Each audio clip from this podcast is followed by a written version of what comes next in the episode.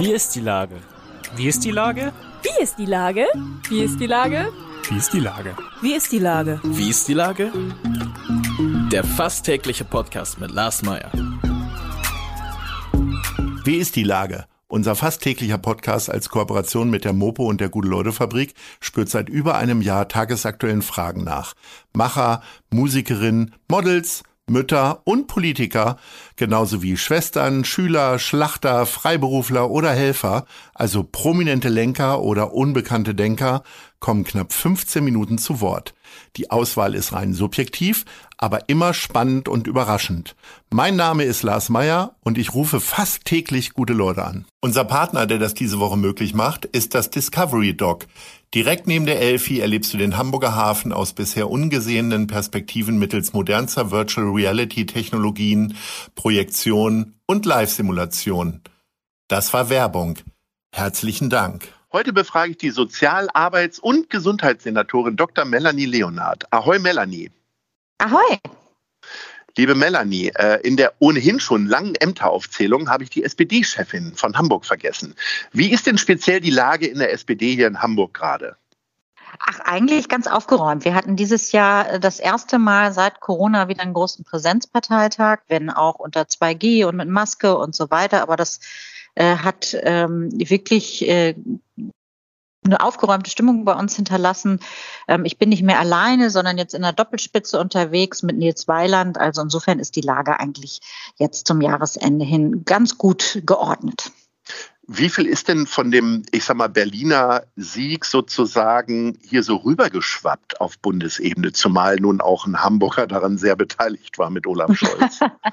ja, das tatsächlich hat das uns natürlich alle auch ähm, äh, ein bisschen äh, beflügelt und sehr gefreut. Unser gesamthamburgisches Ergebnis war ja sehr in Ordnung und auch nochmal besser als beim letzten Mal. Und dann dürften ja auch relativ viele Hamburgerinnen und Hamburger aus der SPD äh, bei den Koalitionsverhandlungen eine Rolle spielen. Insofern hat das bei uns schon auch für gute Stimmung gesorgt. Jetzt war es ja so, dass lange Zeit immer wieder über Dr. Carsten Broster gesprochen wurde. Insgeheim mhm. waren dann auf einmal ganz andere Leute auch im Gespräch. Auch du warst äh, Teil der Spekulation und so äh, fegte irgendwie jede Woche ein neuer Name äh, übers Parkett, der möglicherweise von Hamburg nach Berlin wechseln würde. Mal ungeachtet davon, wie, wie sehr hast du denn gezittert, dass äh, der Senat nicht zusammenbleibt? Also ich sag mal, ich mache ja wirklich unglaublich gerne was mit unserem Kultursenator, weil das einfach ein guter Typ ist und weil man so Unbedingt. viel lernen kann, wenn man mit ihm äh, was gemeinsam macht. Insofern Vor allen Dingen Fremdwörter ich, ich, Fremdwörter schnell reden und lange Sätze bilden. Also alles zwei. Aber ähm, ähm, der ist einfach ein guter Typ und ich hätte ihn schon sehr, sehr vermisst. Insofern ist es mit einem traurigen Auge, weil er hätte bestimmt auch Berlin gut getan, ist es auf jeden Fall auch ein lachendes, dass er mir erhalten bleibt. Also insofern, ich profitiere sehr davon, dass er hier bleibt, weil ähm, er ist einfach ein wirklich toller Kollege. Und für Hamburg ist es ja sowieso gut, wenn er hier ist. Jetzt habe ich dich ja mal ganz keck in einem unserer Gespräche gefragt, ob nicht Bundeskanzlerin für dich irgendwann was ist, so in 10, 15 Jahren. Und da hast du schon gesagt, nee, also alleine Berlin ist schon nichts für dich. Jetzt bist du aber auf den Koalitionsverhandlungen ganz häufig, musstest du nach Berlin fahren. Wie war es denn mhm. für dich? Ist die Berlin-Liebe größer geworden? Tatsächlich äh, nicht so sehr. Es ist aber auch nicht schlimmer geworden. Das ist ja schon mal tröstlich für die Hauptstadt. Ich finde äh, tatsächlich, ähm, dass man, man denkt ja immer, Hamburg ist eine Großstadt und wir sind so unheimlich weltgewandt und die Hamburger sind immer ganz weit vorne. Das stimmt natürlich auch. Aber was in Berlin einfach ja wirklich herausragend ist, ist, dass im Grunde die ganze Stadtmitte ist ja politisches Zentrum. Auch baulich. Also die Gebäude zwischen Reichstag und Paul-Löbe-Haus, das, wo die Abgeordneten alle ihre Büros haben und ähm, diesem äh, ähm, anderen ähm, großen Gebäude in der Dorotheenstraße, die sind ja alle untertunnelt. Mhm. Alle untertunnelt, also alles ist mit Tunneln verbunden und man kann da wirklich verloren gehen. Also ich habe die größte Herausforderung war gar nicht, sich mit Koalitionspartnern zu verständigen oder zur Pflegereform oder zur Rente zu reden und zu ringen, sondern nicht verloren zu gehen auf dem Weg von einem zum anderen Sitzungssaal. Also da, das kann ich aber sagen. Also die Unterwelt von Berlin habe ich jetzt jedenfalls gut kennengelernt. Und da gibt es dann so ein Schildersystem, weil Handys funktionieren da ja nicht. Also mit einem Navi kommst du da genau. nicht weit, ne?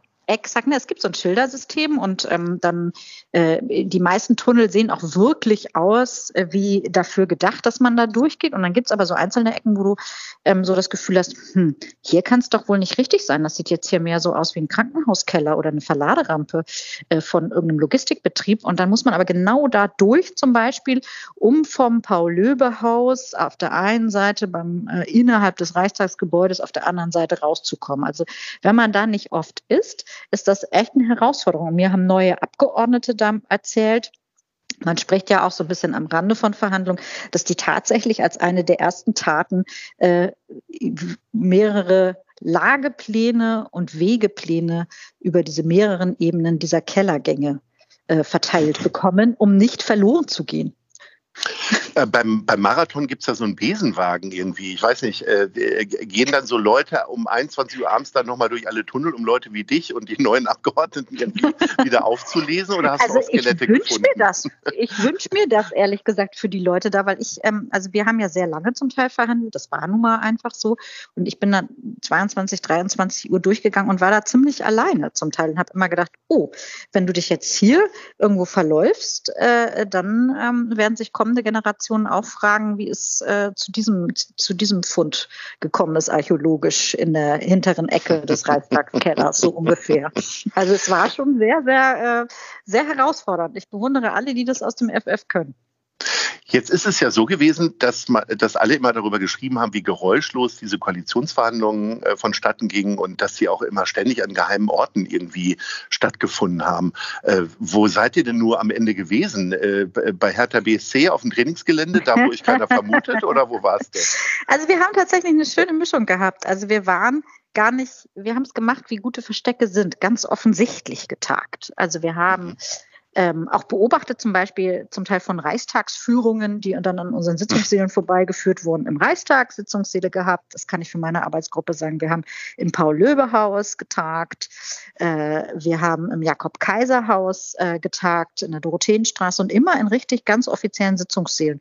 Und ich glaube einfach, dass durch die Tatsache, dass wir 22 Arbeitsgruppen waren, plus Hauptarbeitsgruppe, ähm, irgendwann vielleicht die Leute gedacht haben, ach komm, so offiziell in den normalen Sitzungsgebäuden, da wird sich schon keiner versteckt haben.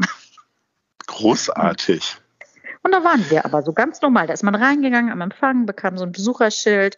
Es waren Listen, lagen an den Empfängen, wer, wer, wo welche Gruppe zu finden ist. Es war also am Ende total offiziell.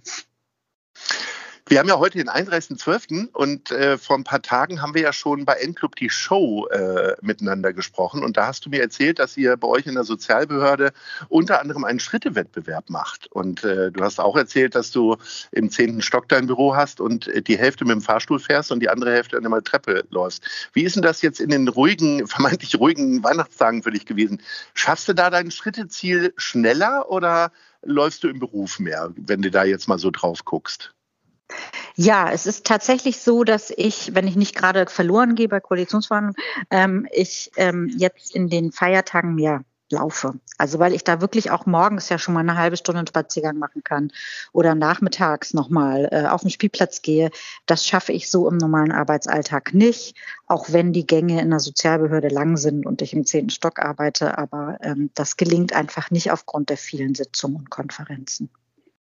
Du bist ja mein allererster Gast gewesen äh, in dem Podcast Leben mit Corona, der ja jetzt Wie ist die Lage heißt. Und äh, du bist quasi der letzte Gast bei der Radioausstrahlung von 997 FM. Der Sender wird ja heute zugemacht. Äh, insofern schließt sich ein kleiner Bogen. Der Podcast, den wird es natürlich weitergeben, Wie ist die Lage, auch mit unserem Partner, die Hamburger Morgenpost. Aber in den anderthalb Jahren, äh, ich sag mal, gerade du als Sozial-, Arbeits- und Gesundheitssenatorin, Fallen dir da mal so drei Punkte ein, die du doch sehr genießen konntest und die ganz toll waren? Oder müssen wir da die Sendezeit verlängern, dass du überlegen kannst? Nein, also es, es, es gab schon auch echt herausragende Momente, die, die wirklich schön waren. Also der Sommer 20 zum Beispiel, als ähm, wir über eine ganze Reihe von Wochen gutes Wetter hatten, die Infektionszahlen niedrig waren ähm, und äh, man viel gelassen die Leute in Straßencafés hat sitzen sehen ähm, und das Leben wieder genießen nach diesem ersten Lockdown. Das war zum Beispiel schon schön. Und gut. Und war das dieses Und- Jahr im Sommer nicht so schön für dich? Ich fand, es war diesen Sommer angespannter nach diesem sehr heftigen Winter, von dem im Sommer 20 ja noch keiner wusste, dass er kommen würde, wo wir ja auch dann einen Lockdown ganz anderen Ausmaßes nochmal hatten, über eine viel längere Dauer. Die Schule, trotz aller Wünsche, wieder über Monate nicht stattgefunden hatte, richtig. Also nicht in Präsenz jedenfalls. Ähm, das, das, diesen Sommer war es angespannter. Man merkte allen an, man muss jetzt auch wirklich was erleben, weil man weiß ja nicht, wie lange das noch so klappt. Ne? Und obwohl äh, das ganze Thema Impfung ja sehr viel weiter vorangeschritten war, fand ich, war so eine Restanspannung noch. Du bist ja, wenn man deinen Facebook-Account äh, verfolgt, bist du ja, steckst du ja voller Rituale, ne? Also deine Spaziergängerfotos, die Basteleien von deinem Sohn und so Mhm. weiter. Äh, Gibt es denn auch Silvesterrituale? Hast du schon Blei gegossen oder machst du das heute Abend noch? Also ich habe schon Blei gegossen, das liegt jetzt aber aktuell äh, nicht an. Also ich werde auf jeden Fall, wenn alle um mich rum äh, schon im Bett sind und es ganz äh, spät ist, also ich habe ein Kind, deswegen feiern wir jetzt nicht bis nachts um eins, zwei, drei oder so, ähm, werde ich noch mit ähm, Keksen, Lebkuchen und ähm, allem, was dazugehört, äh, während du schläfst, gucken. Weil das ist mein Oh. Jahresendritual. Aber da muss man doch auch weinen, ne? Ich glaube, das ist einer der Ja. ganz wenigen Filme, die ich, der, der ist ja schon 20 Jahre alt, glaube ich, ne? Aber Länger im Kino habe ich tatsächlich, ich glaube, ich hatte Tränen in den Augen. Ich bin mir nicht sicher. Der ist auch ein bisschen traurig, aber er ist eben auch am Ende sehr schön und äh, hat viele lustige äh, Momente. Und ich finde, der ist irgendwie was für die Herzenswärme. Und Und Irgendwie werden kann denn heute Abend die Tränen auch fließen? Weil, also ich habe ja immer noch ein Kloß im Hals, wenn Winnetou stirbt. Ja, ich bin eine totale Weintante, wenn das im, Oh. im Film, Fernsehen, äh, wenn es da bis rührend ist. Also ich muss sagen, ich bin da dicht am Wasser gebaut. Und wenn man so alleine auf der Couch sitzt, da, hm, da passiert schon was. Sehr schön. Du bist ja nicht nur eine Weintante, sondern du bist auch eine Teetante, wie wir von deinem. Facebook-Account wissen. Mega Brücke.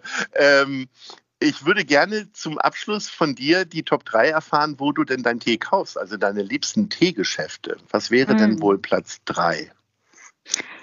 Also das habe ich äh, Platz drei, weil ich das boah, gerade erst für mich so entdeckt habe vor drei, vier Jahren. Das ist das Wasserschloss in der äh, Speicherstadt. Oh ja, sehr Weil schön. ich- Die Lage irgendwie toll finde und tatsächlich, obwohl ähm, man das ja nicht unbedingt vor Ort konsumieren muss, irgendwie schön finde, dass man auch vor Ort draußen sitzen kann, wenn das Wetter das hergibt, um seinen Tee da zu trinken. Und dann haben die auch ganz, ganz interessante äh, Sorten. Also ähm, ich, ich glaube, das heißt irgendwie Hamburger Frühstückstee oder so, sowas Schwarzes mit Vanille. Recht toll. Also das, das habe ich aber eben erst seit relativ kurzem für mich entdeckt. Deswegen würde ich jetzt sagen, Platz drei kann aber noch Ja. aufsteigen. Okay, Platz 2? Ähm, seit sehr vielen Jahren, ich glaube über 20 Jahre oder so gibt es das schon, gibt es einen total unterschätzten Teeladen in der Wandelhalle. Der wirkt so wie so ein Touristenjob, ist aber ein Teeladen, heißt Tea Embassy. Und Mhm. äh, ich finde einfach, die haben eine gute Auswahl und die haben so einen tollen Chai-Tee, den ich auch verschenke ab und zu. Und die mag ich.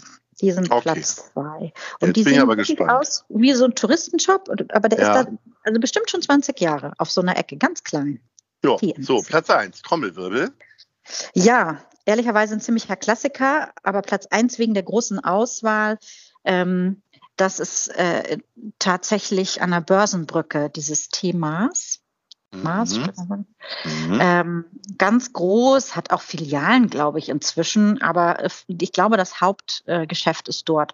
Und da ist einfach, das ist so ein Laden, auch wenn der zu hat. Da findet man mich oft am Fenster äh, tatsächlich und irgendwie die coolsten Kannen und Becher bewundern. Und natürlich haben die auch eine gigantische Auswahl an losen Tees, aber auch an anderen. Sehr schön. Liebe Melanie, vielen Dank für diese tolle, ausgesprochen großartige Auswahl der Top 3. Danke für die vielen Gespräche, die wir innerhalb dieses Podcasts gehabt haben. Wie gesagt, wir gehen jetzt auch erstmal kurz in die Winterpause, sind Ende Januar wieder da und dann auch irgendwann mit dir mal wieder. Ne? Ich gönne dir jetzt Ja, auch ein paar gerne. ruhige Tage und ich hoffe, äh, der Virus äh, gönnt dir auch ein paar ruhige Tage. Alles Das Liebe, guten Rutsch heute Alles Abend Liebe und und Gute. Halte die Taschentücher bereit heute Abend. Bis dann. Das mache ich. Vielen Dank. Tschüss. Bis dann. Tschüss. Tschüss.